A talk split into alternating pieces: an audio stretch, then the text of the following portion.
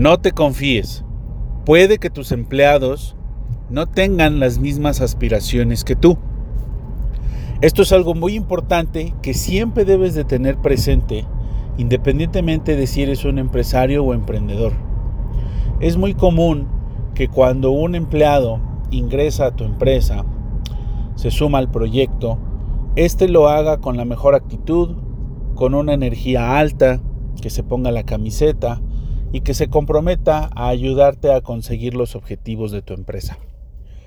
Pero conforme va pasando el tiempo y ellos observan el crecimiento de tu empresa, se empiezan a definir tres tipos de actitud normalmente entre los empleados.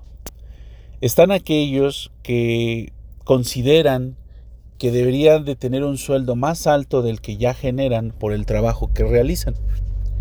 Aunque en un inicio se hizo un acuerdo cuando fueron contratados. Esto es muy común y tú debes de considerar si realmente el trabajo que se por el que se les hace está bien pagado y está bien hecho. Si es así, pues puede haber un aumento. No estoy diciendo que no. Pero también es importante entender que desde un principio, cuando fueron contratados, se buscaba ese tipo de resultados. También están aquellos que por el trabajo que realizan y por la función que tienen dentro, dentro de tu empresa, empiezan a sentir una sensación de que son indispensables para tu organización, ya sea por el trabajo que hacen, por la diferencia que generan o por el pago que reciben. En este tipo de circunstancias lo que más te recomiendo es eh, mover a ese empleado o sacarlo de la plantilla, entendiendo algo muy importante. Para haber llegado al punto de que él se sienta indispensable y de que marca la diferencia de tu empresa, fue tu responsabilidad haberlo permitido que sí lo sea.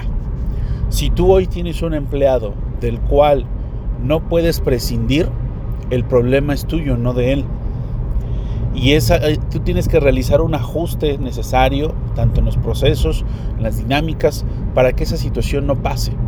Porque entonces tienes un volado. O es un muy buen empleado que entiende y que se suma a las aspiraciones que tú tienes y te ayuda, o después puede ser un, un, bache en, en el andar. Entonces ten mucho cuidado.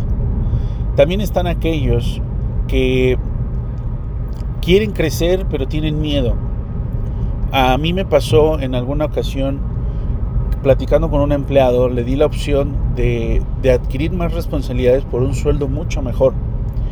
Y este se negó, a pesar de que el sueldo era mucho mejor, porque no quería tener más responsabilidades y pensó que iba a trabajar más. No era trabajar más, era trabajar diferente.